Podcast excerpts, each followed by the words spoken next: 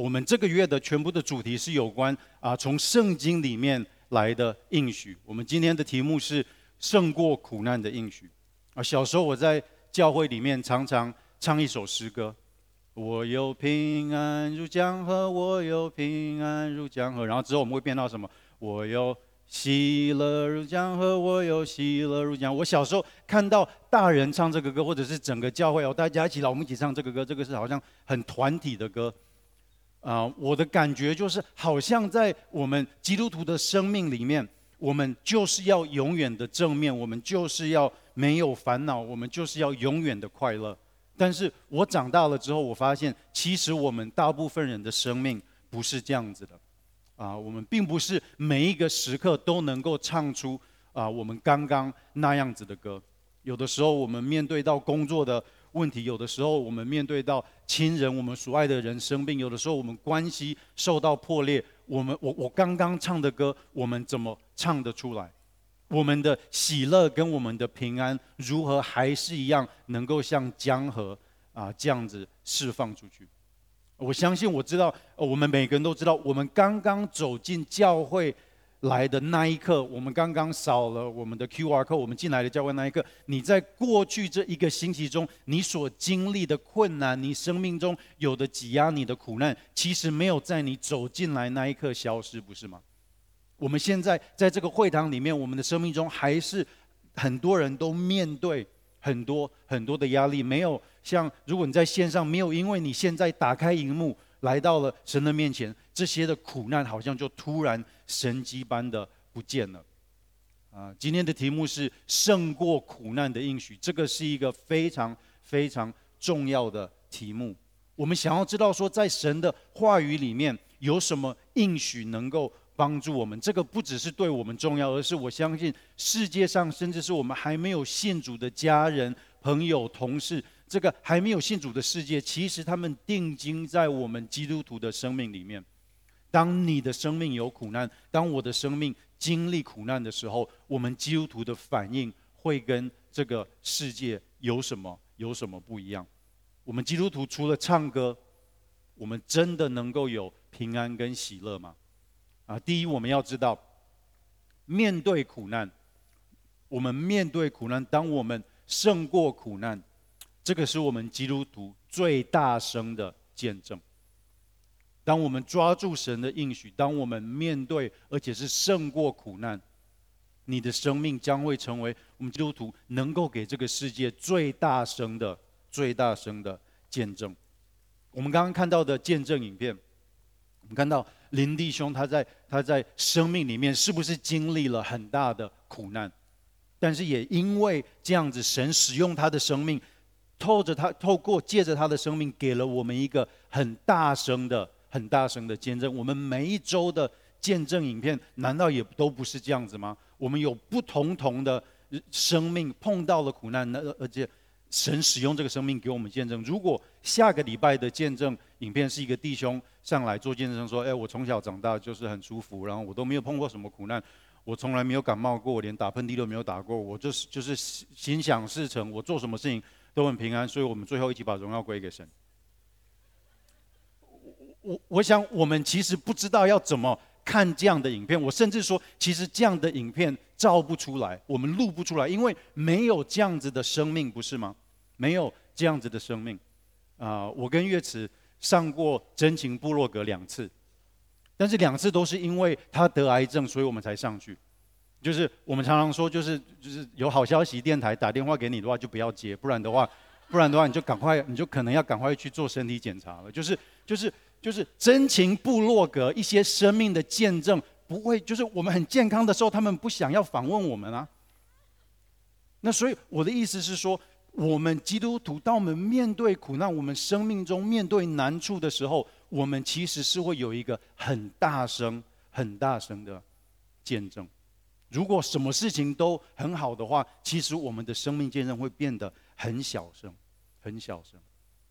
但是在有的时候，当我、当你我面对苦难的时候，有的时候那个、有的时候那个光景是我们离神最远的时候，不是吗？因为我们不想要有苦难，因为苦难痛。有的时候，当我们面对苦难，我们离神其实最远。但是为什么我刚说有的时候呢？因为因为当我们抓住神的应许的时候，在苦难的中间，那将成为我们与神最亲密的时间。我们回想到任何的传记，任何基督徒的见证，甚至是甚至是非基督徒。老板、公司、企业家，他们所写的自传，他们所有人生学到最大的功课，不是在他们什么事情都很好的时候。我们每个人，你自己想想，我们生命中学会我们跟神最亲密的时候，绝对是你的生命经历苦难的时候。我们没有一个人说，我在平静安稳，我在最平安喜乐、健康的时候，我学到我人生最大的功课，都是在我们生命受到。挤压的时候，我们在圣经里面看到亚伯拉罕是不是经历了常年的苦难，甚至是绝望？我我我我不会有孩子了，我不会有后裔了。之后他才得到神的祝福。约瑟是不是在他在埃及被高举之前，他先面他先经历了，甚至是被自己兄弟的迫害？约伯也是经历很大很大很大的苦难，才在四十二四十二章说。那个我们都很有名的话，他说：“之前我风闻有你，但是怎么样？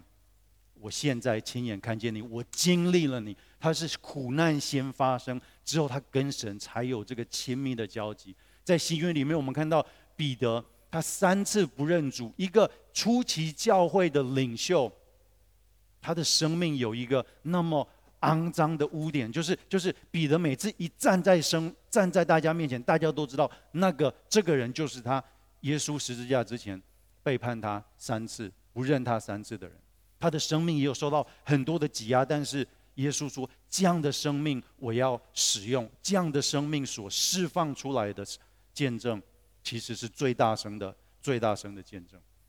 我们基督徒跟随主的这条路里面，你跟我都会面对苦难。都会面对苦难，啊，在腓立比书第一章，好吧，我们一起来念。因为你们蒙恩，不但得以信服基督，并要为他受苦。雅各书啊，提摩太后后书第二章，啊，第三章，其实所有立志在耶稣过敬虔生活的，都必遭受迫害。这边圣经很清楚的跟我们说，我们任何人。跟随耶稣基督，当苦难发生在你的生命中的时候，啊，你不要觉得意外，你不要觉得意外。在使徒行传第十四章，啊，保罗先在路斯德那边被人家痛打一顿，他在那个时候被人家打，人家以为他死掉了，所以之后他到另外一个地方去传福音，之后他到啊另外一个传福音，他又回到了他被打的地方，这边是。保罗回到他那个时候被打的半死的地方，回去安慰、回去鼓励那些基督徒。那这边保罗这边怎么说？劝他们恒守所信的道，又说我们进入神的国必须经历许多苦难。你们可以想象，保罗回到他之前差点被打死的地方，因为传福音的缘故差点被打死的地方，他怎么样去啊、鼓励那边的基督徒？保罗没有说：“哎，就是这个地方你们要小心，你们下次不要来。就是这边有很多人不喜欢我们基督徒，或者是这边要你要好好的，就是要要要好好的有一些危机的处理。”保罗唯一给他们的安慰是：我们跟随神的这条路上，我们会面对面对很多的苦难。亲爱的弟兄姐妹，在圣经里面，神跟我们说，当苦难在我们生命中发生的时候，我们不要觉得意外，不要认为是不应该发生的。不要浪费，不要浪费你的苦难，不要浪费你的眼泪，不要浪费你生命中所碰到的难处，因为神能够使用你的生命，做出一个让他能够传扬他的福音最大声的、最大声的见证。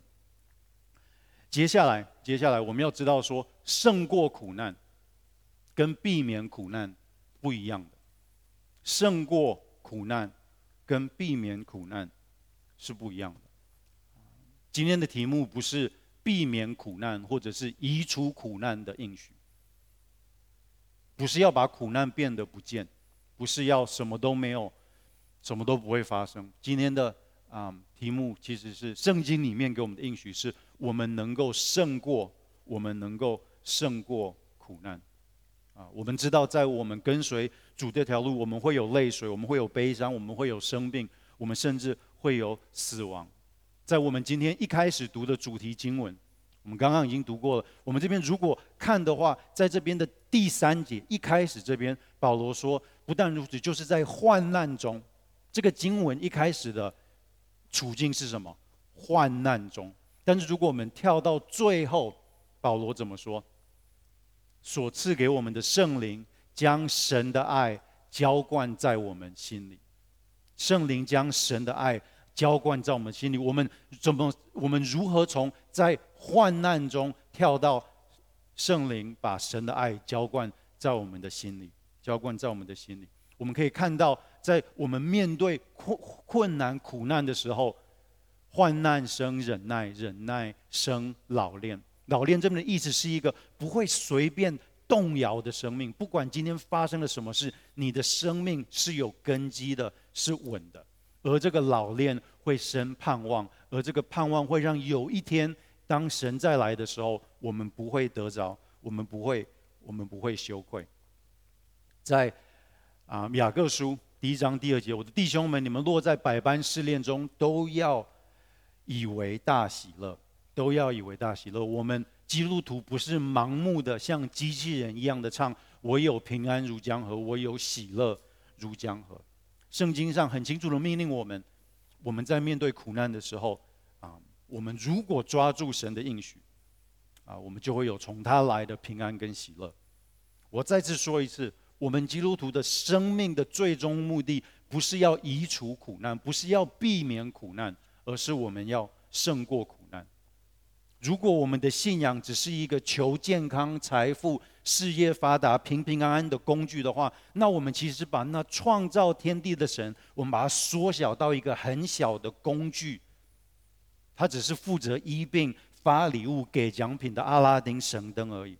这是一个很危险的、很危险的观念，因为圣经不是这样子教导我们的。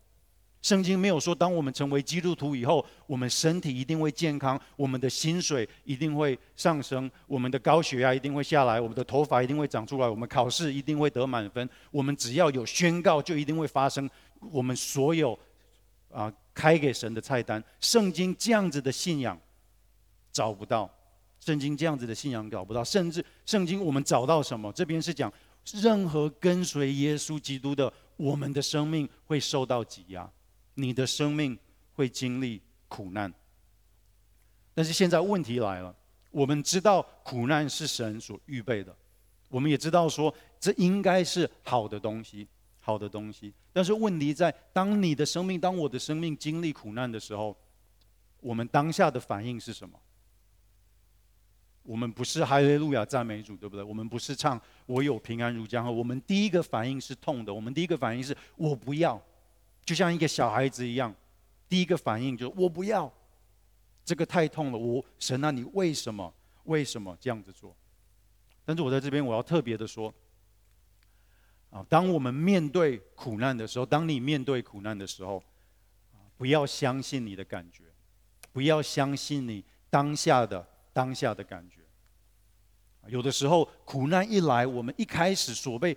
就马上就被我们的情绪拉走，马上被我们的感觉拉走。我的意思是说，当我们面对苦难的时候，我们常常用我们的故事来解释神的故事。我们常常面对苦难的时候，我们用我们的故事来解释神的故事。我的意思是说，当我觉得寂寞的时候，当我感觉寂寞的时候，我的结论是神一定忘记我了。我用我的故事来解释神的故事，因为我的太太得了癌症，所以神一定不是信实的神。我用我的故事来解释神的故事，因为我在这个世界上我已经绝望了，所以这个世界一定没有真正的爱。我再次的用我的感觉、我的故事来解释神的故事，但是我们应该要用神的故事来解释我们的故事，不是吗？当耶稣跟我们说：“我就常与你们同在，直到世界的末了。”当我感觉寂寞的时候，我必须要问我自己：“你的感觉是真的吗？你真的寂寞吗？你要相信你的感觉吗？还是你要相信耶稣在圣经给我们的话语？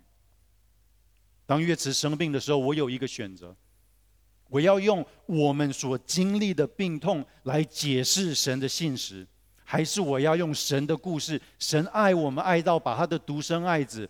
送不只是下个月的圣诞节，而是三十三年之后为我的罪、为月子的罪钉死在十字架上。这样的神难道会不爱我们吗？我必须要学习如何用他的故事来解释我们的故事。是的，当我们我们面对苦难的时候。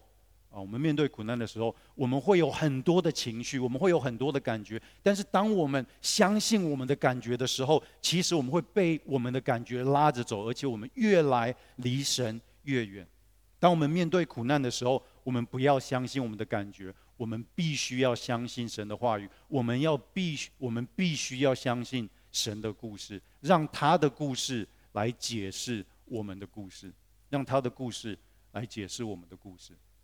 那我们今天一个最大的问题是，我们要如何胜过苦难？在圣经里面有什么故事能够来解释你的故事，解释我的故事？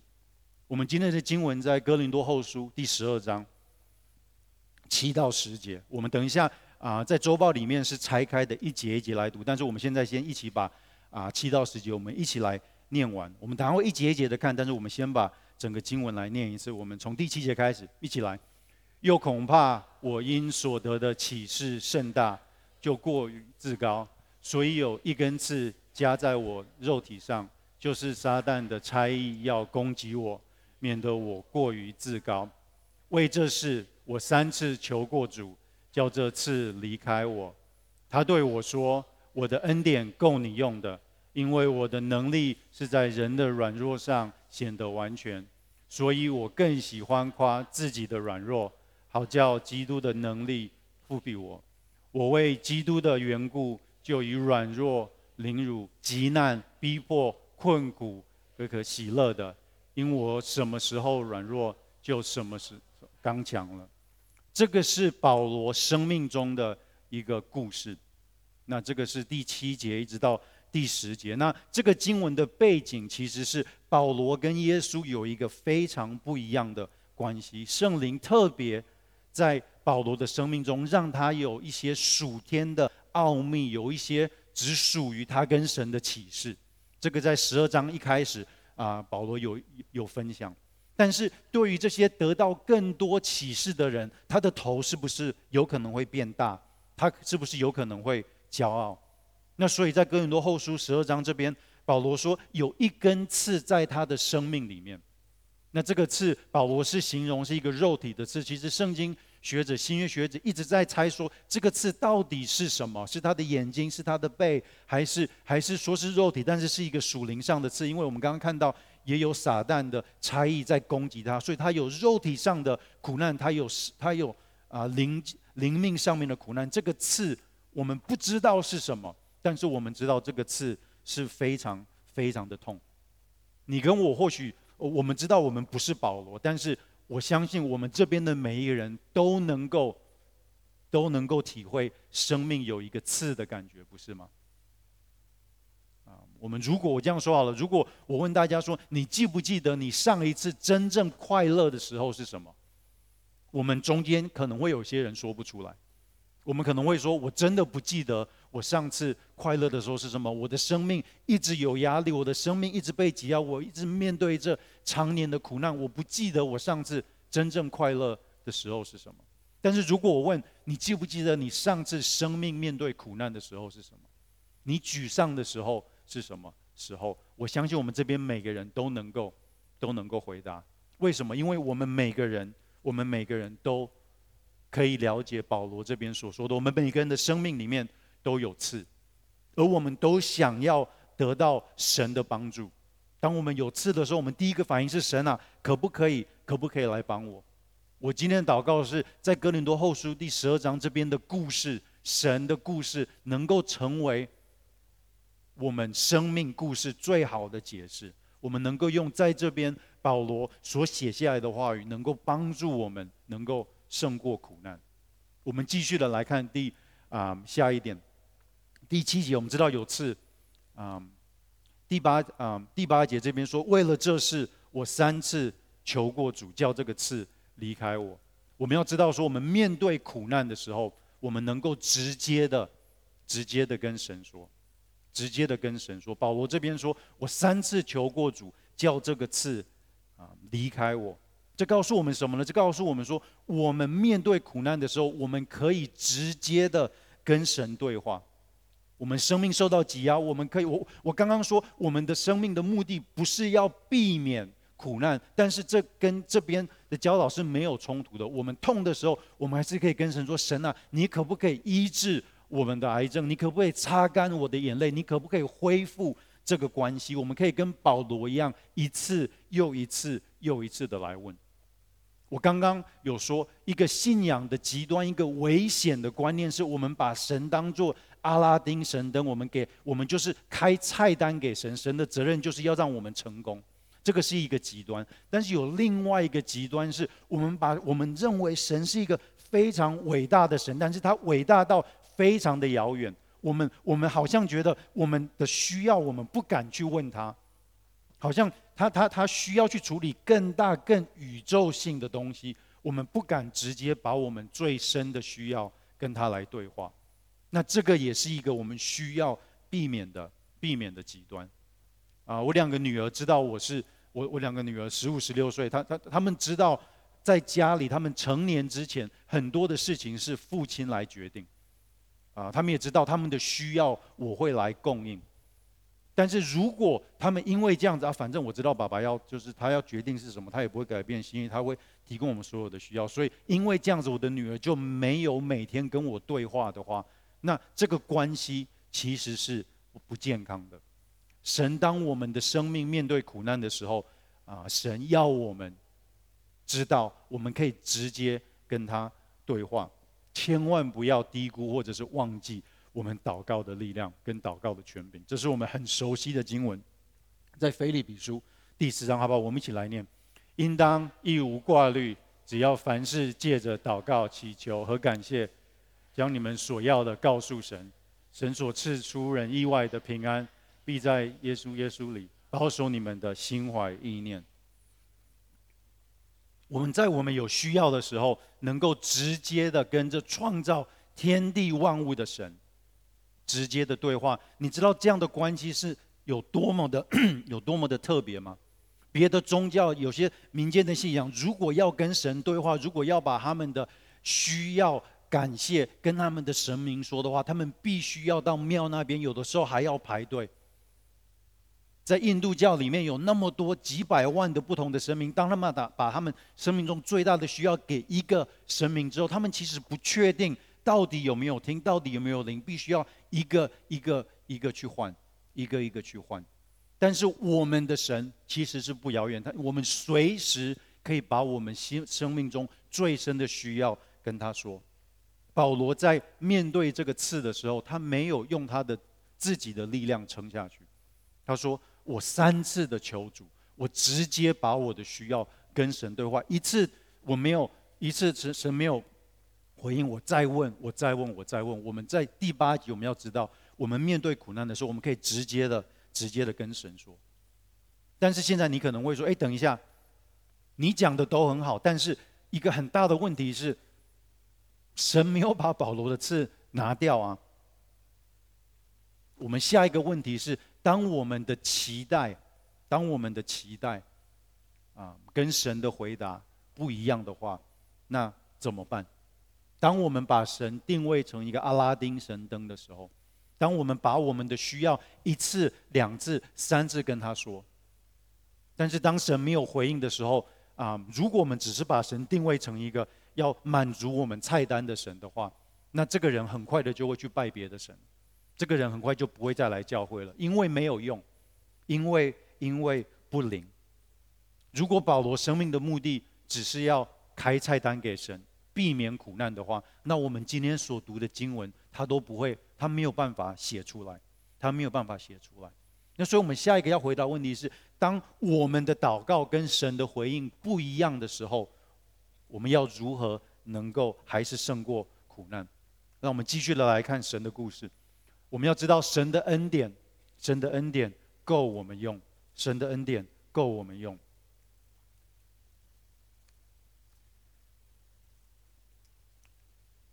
在哥林多后书这边第九十二章第九节，他对我说：“我的恩典够你用，因为我的能力是在人的软弱上显得完全，所以我更喜欢夸自己的软弱，好叫基督的能力庇护我。”我们常常会说：“我的恩典够你用。”这个是我们甚至是在过去的一个星期，我们自己跟自己讲的，我们分享给我们小组，我们去鼓励另外一个人的。不要担心，神的恩典够你用。如果你们的嗯圣经是红字版的，或者是你的圣经的 APP 是红字版的，你会看得到这一个经文第九节一开始这边，在那个挂号里面其实是红色的。这个的意思是什么？这句话是谁说的？这是耶稣说的，这个是在四福音书外面少数被记载耶稣所说的话。这边耶稣说：“我的恩典够你用的，我的恩典，我的恩典够你用的。”我们常常会把我们常常讲这个应许，但是有的时候久了，我们会把这个应许口水化，我们就忘记这个这个的应许是那么那么的有力量，那么那么的大。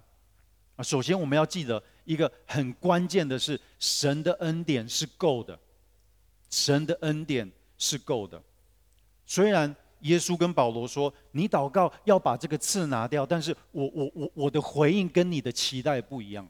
但是我有另外一个，但是我的回应是，我的恩典足够你来胜过这个苦难。有的时候我们祷告的时候。啊，神没有照着我们意思回答，我们就很快的下结论说：哎，神没有听我的祷告。但是这个是一个错误的结论。神听到我们生命中所有的心怀意念，怎么会有一个祷告他听不到呢？神不是没有听我们的祷告，只是他的回应 跟我们的期待是不一样。保罗说：这个刺还会在你的生命里面，但是我的恩典是会足够的，我的恩典。是会足够的。以前我们在巴布亚纽几内亚做宣教士的时候，啊，我们在部落里面建立教会，我们翻译圣经。我们部落的语言没有“恩典”这两个字，我们部落的语言没有“恩典”这两个字，所以我们的团队在做翻译圣经的时候，我们就在讨论我们要怎么样解释“恩典”，就是这两个字在当地的语言里面不存在。结果最后我们决定，我们要把“恩典”翻译成 “bamban 不断 to God in it take bepio take continue tapoini dag”。这个是我们新约的圣经里面，只要讲到恩典，就是刚刚这一句话，就是。但是我刚刚直接的，如果直接字面的翻译，我们怎么解释恩典呢？在一个没有恩典的语言里面，我们怎么解释恩典？我刚刚直接翻译就是：是神给我们一个大大的帮助，而跟我们说，我们什么东西都不用还给他。这个是恩典，是我们白白得到的帮助。神说，这不是交换。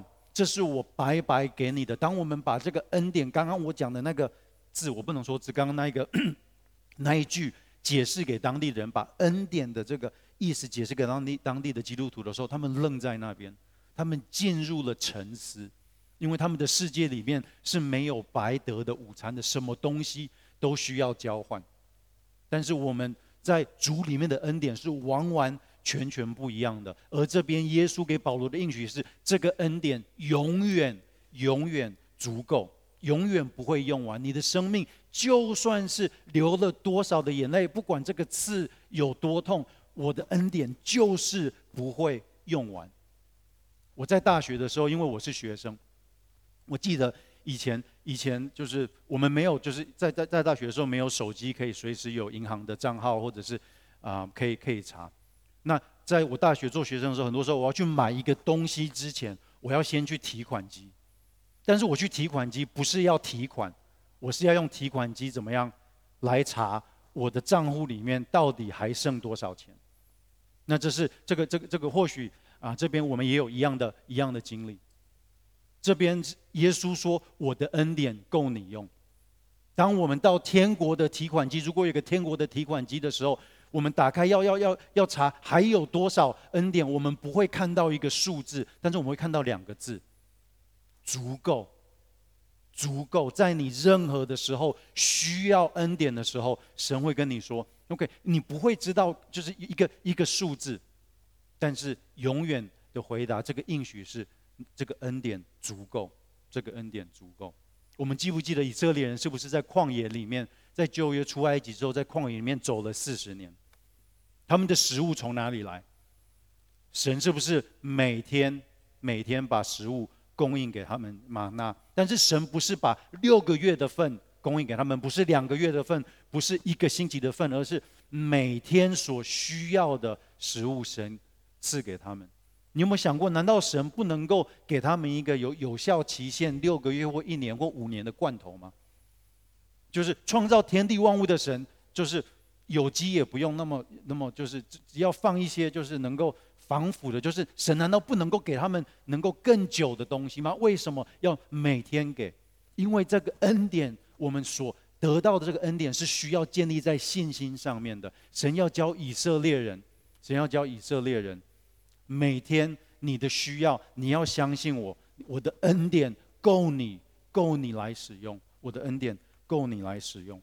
其实，在新约里面也是一样，在主祷文，耶稣教导我们这样祷告：我们日用的饮食怎么样？今日赐给我们。我们日用的饮食，今日赐给我们。我们台中的好事多越开越大，越开越多。你知道，在好事多里面，没有一个他卖的东西是你跟我日用的饮食。我们去买的东西，你拿一个东西，这个绝对是你那一天吃不完的。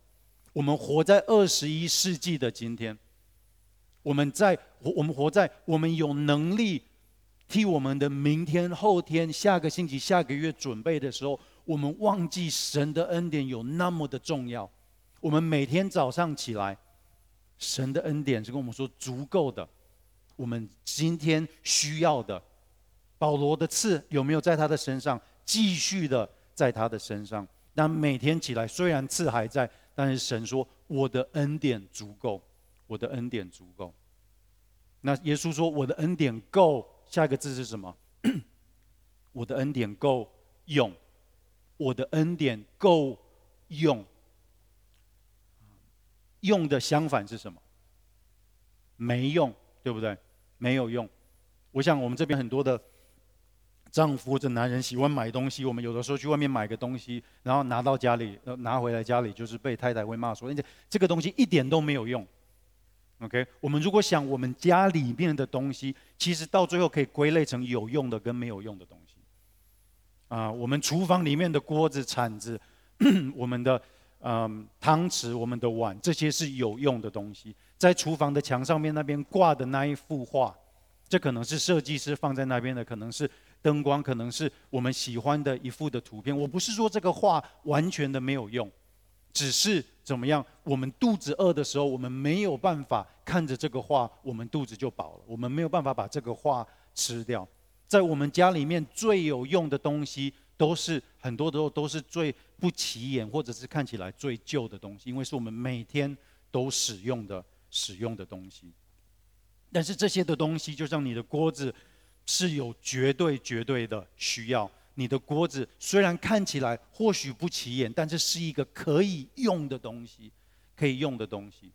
今天耶稣说：“我的恩典是够你用的。”耶稣要让我们知道，说他的恩典不是一个感觉，不是一个模糊的平安，不是一个挂在墙上面的话，不是一个我们心情不好就去看一下可以舒适一下的，不是的。耶稣说：“我的恩典不只是足够，我的恩典也是你可以使用的东西，就像厨房里面的锅子、铲子一样，能够给我们实质上面的帮助。”我们的恩典是我们足够，也是我们可以用的。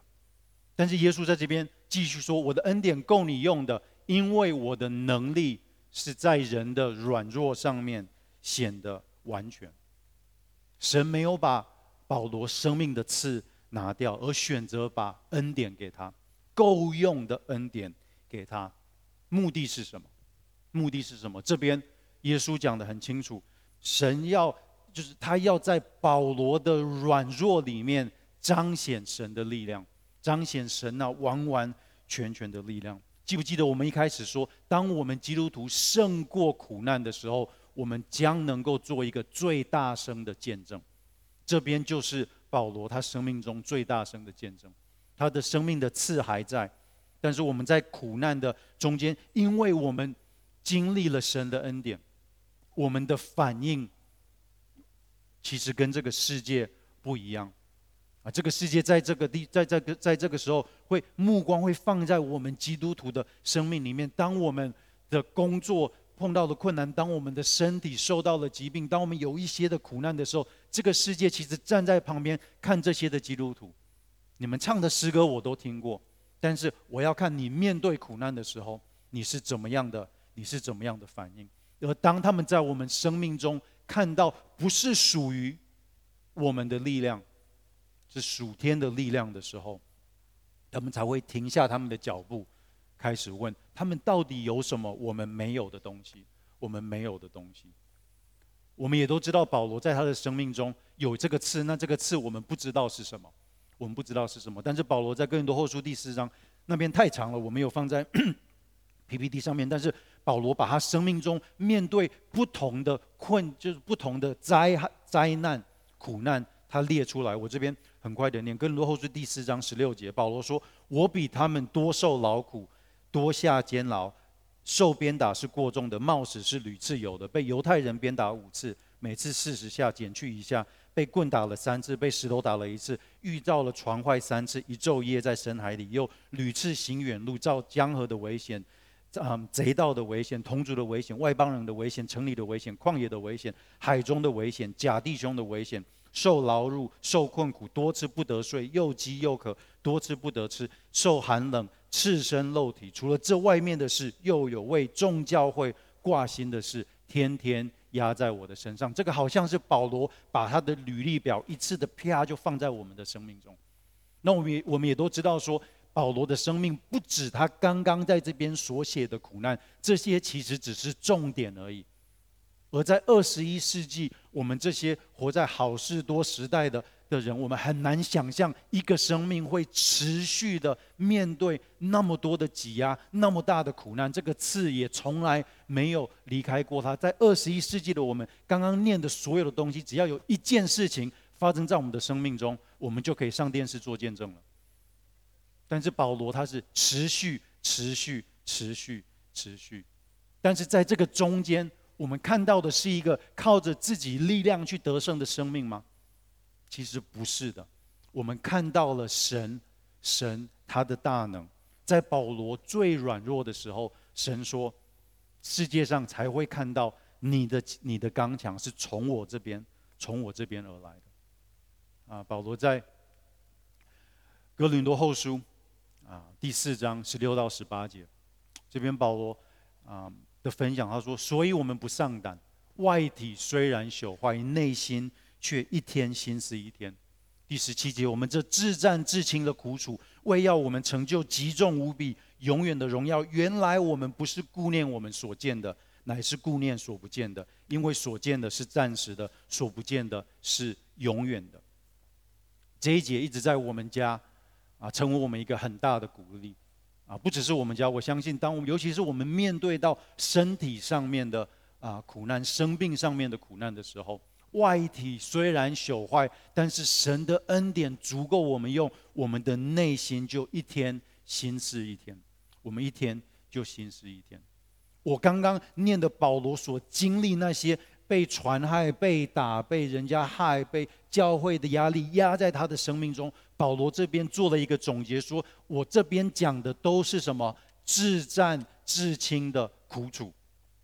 保罗没有说不是苦楚，保罗说还是会痛，但是保罗做了一个总结，我他说发生在我生命中这些的东西都是至战至轻的，是暂时的，是轻的。但是但是你说是轻的，好像是被一个蚊子咬到的这种痛吗？其实当时不是的，对不对？我不相信，当保罗打死之后，好像就像钢铁人一样站起来，继续，然后你继续来打我，不是的，是会痛的。但是为什么是至战至轻呢？因为在至战至轻的背后，是有那极重无比、永远的荣耀。我们不是看我们眼前的，我们是看永恒的、永恒的。宇文哥在两个星期前在这边讲，我们在天家里面的盼望，我们在永生里面的盼望，其实就是在这边保罗所写的。我们所我们生命中的根基，我们所抓住的应许，不是那七八十年在这个世界上舒舒服服的生活，而是我们抓住那不一样的生命。所以在现在我们发生的事情中，我们可以说这些事情是自战自情的。最后，保罗的故事，神的故事，一开始在第七节，我们知道保罗的生命有刺。第八节，我们看到保罗很自由的跟神，很诚实的跟神求了三次，但是神没有听他的话。第九节，我们看到耶稣跟保罗说：“我的恩典是够你用的，在你的软弱里面，这个世界上会看到我的刚强。”那第五节，我们看到保罗的生命就改变了，他的软弱变成刚强，我们的软弱也就变成了刚强。在这边第十节。我保罗最后说：“我为了基督的缘故，就以软弱、凌辱、急难、逼迫、困苦，未可喜乐了。因为我什么时候软弱，就什么时候就什么时候就刚强了。”保罗在第十节，他有他可以继续的回去问神第四次，但是保罗没有这样子问。那那保罗其实在这边，当他知道神的恩典是足够的，是可以用的，他是不是的生命就改变了？他的态度就改变了，他本来的软弱就变成了刚强。但是这并不表示他的生命已经建，不是这个力量不是建立他在建立在在他的生命里面。为什么？因为最最后这边讲保罗说：“因我什么时候软弱，什么时候就刚强了。”他的软弱不是在第九节之后就停止了。当耶稣说“我的恩典够你用”的时候，这并不表示你的生命、我的生命永远不会再软弱，其实是会继续的。保罗这边第十节最后说：“我什么时候软弱？”的意思是我还是会软弱，这个刺还是会痛，但是因为神的恩典够用，他没有停在那边。他说：“我什么时候软弱，什么时候就刚强了，什么时候就刚强了。”保罗说：“我软弱。”凌辱、急难，急难的意思是什么？是我们没有期待的，突然发生一个很大很大的苦难，压在我们的生命中。保罗说：“这个发生也没有关系，有逼迫也没有关系，有困苦也没有关系。我的软弱现在将要成为，将要成为神的神的力量。所以，亲爱的弟兄姐妹，我们不要浪费我们做一个很大声见证的机会。”我们不要浪费我们的眼泪，我们不要浪费我们的癌症，我们不要浪费我们的破碎，让神使用我们的苦难，跟这个世界来见证，跟这个世界来见证他的力量，他的力量。啊，在这边最后，我们可能还是有一个问题，我们会说神的荣耀很好啊，神的荣耀很好啊，但是当我的需要跟神的荣耀抵触的时候，那我要怎么办？我再次说，当我们的需要跟神的荣耀有落差或者是抵触的时候，怎么办？我不是不在乎神的荣耀，但是我的需要一直都在。那我我怎么样经历从神来的从神来的平安？当我神的荣耀跟我们的需要有落差的时候，怎么办？唯一的解答，唯一的答案，就是把神的荣耀。变成我们生命中最大的需要。我再次说，我们我我们怎么样把神的荣耀跟我们的需要放在一起？唯一解答的方式，就是我们把神的荣耀转换成我们生命中最大的需要。我的意思是说，当我们的生命里面，不管是我们的需要，不管是病痛，不管是苦难，不管是我们所有面对的问题。当我们把解决或者移除这些苦难当做最终的目的的话，那那这样的生命是没有办法去荣耀神的，因为我们只是我我我我我，但是神创造我们的生命，其实是要让这个世界看到他，不是看到不是看到我们。如果保罗的生命一直是有关他自己的需要的话，那我们今天在哥林多后书所读的每一个经文，他没有办法，他没有办法写出来。但是为什么保罗好像他的生命是那种有有韧性、有根基的生命，而且是越碰到更多的苦难，神的荣耀看起来越大。就是我觉就是就保罗就是那个一有苦难，其实神他的见证就更大声、更大声、更大声。但是为什么呢？因为保罗把用他的生命荣耀神，成为他这生命中最大的需要。我相信保罗的心智是：我要的生命不是一个舒服、平安、没有迫害、短短的七八十年的生命，这不是我的需要。我最大的需要是用我的生命让神得到最大的荣耀。所以保罗说：“我不会浪费我这边所有的苦难，我不会浪费我的软弱，我要让世界看到一个比我生命更强大的、更强大的力量。”这个是保罗的故事，这个是神的故事。我希望这个故事能够开始帮助我们解释我们生命中所有的故事。你可以发现，我们今天的经文大部分都是从哥林多后书来的。哥林多后书是保罗书信里面写的，书信里面情绪最多的。保罗很诚实的把他生命中很多的很多的苦难、很多的感觉写出来。啊，当我们胜过苦难的时候，啊，保罗在哥林多后书第一章第二节就把他他为什么要写那么多东西出来的原因跟我们说。啊，保罗在马上就是一开始第二节就说，我们在一切患难中，他就安慰我们，叫我们能够用神所赐的安慰去安慰那遭各样患难的人。当我们在神的里面得到了安慰。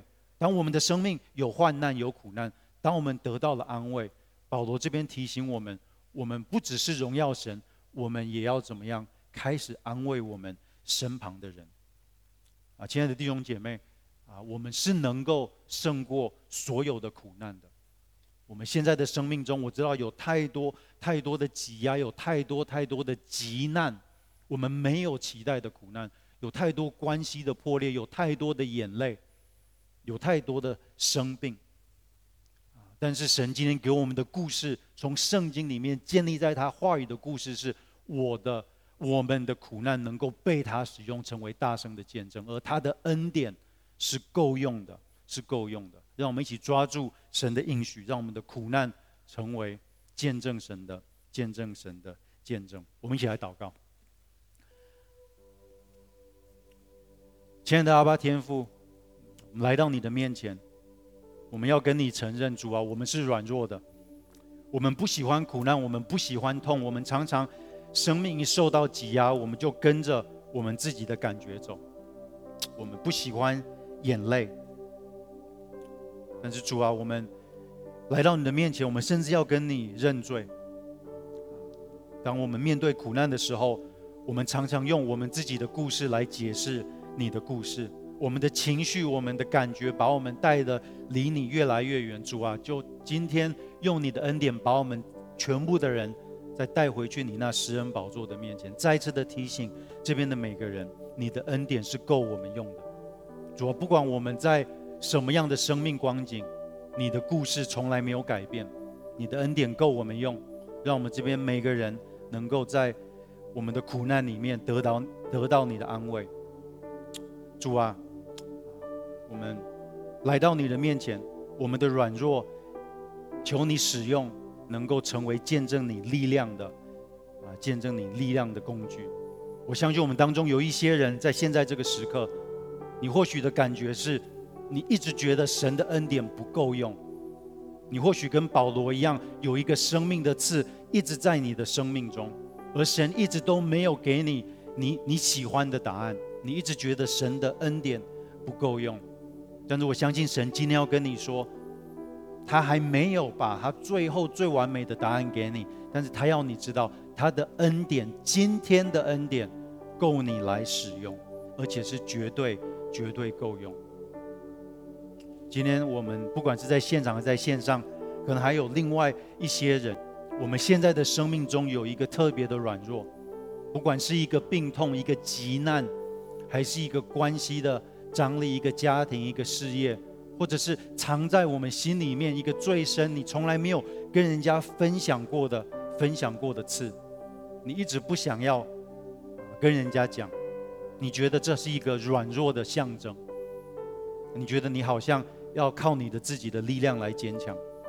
我相信今天神要跟你说，你在最软弱的时候，就是你能够最经历他的恩典、他的力量的时候。这些自战至轻的苦楚，都是要在你的生命中成就那极重无比、永远的荣耀。主啊，求你帮助我们，能够让我们的软弱转转化成你的力量。我请大家继续的眼睛闭着，不管是在现场还是在分堂点在线上，啊，或许你今天是第一次来到教会。或许你来到教会已经很久了，或许，但是你跟神的关系都是你一直开菜单，你都一直在在在在、衡量这个神到底会不会照你的意思，到底会不会照你的意思把所有的苦难拿掉。但是你今天第一次更深的来认识这个神啊，你从来啊没有好像认真的想要认识他，但你今天如果想要踏出这第一步的话，我要邀请你一起来做下面的祷告。亲爱的主耶稣，亲爱的主耶稣，在这个时候，在这个时候，我要做一个决定，我要做一个决定，我要你来掌管我的生命，我要你来掌管我，成为我的救主，成为我的救主。我知道你的恩典够用，知道你的恩典够用，求你饶恕我一切的过犯，请你饶恕我一切的过犯，带领我的人生，带领我的人生。我这样子祷告，我这样子祷告，乃至奉主耶稣的圣名求，奉主耶稣基督的圣名求，阿门，阿门。如果你刚刚做个祷告，我要鼓励你来到教会，继续的来跟随主，好不好？我们一起站起来，用诗歌来回应神。在你中没有难成的事，在你里面凡事都有可能。耶稣，在你中没有难成的事，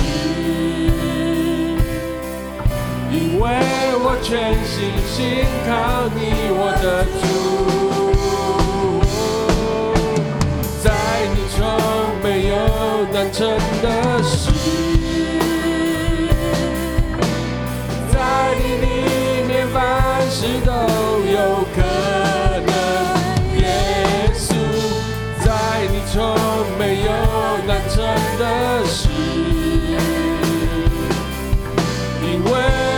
为我全心信靠我的主。我们一起来领受神的祝福，亲爱的阿爸天父。我要奉圣名来祝福这边所有的来宾、朋友、弟兄姐妹，让我们在今天能够丰富的经历你那足够的恩典，让我们这边的每个人的生命，在这个世界里面成为最大声的见证。我们把所有的荣耀都归给你。我们这样子祷告，乃是奉耶稣的圣名求，阿门。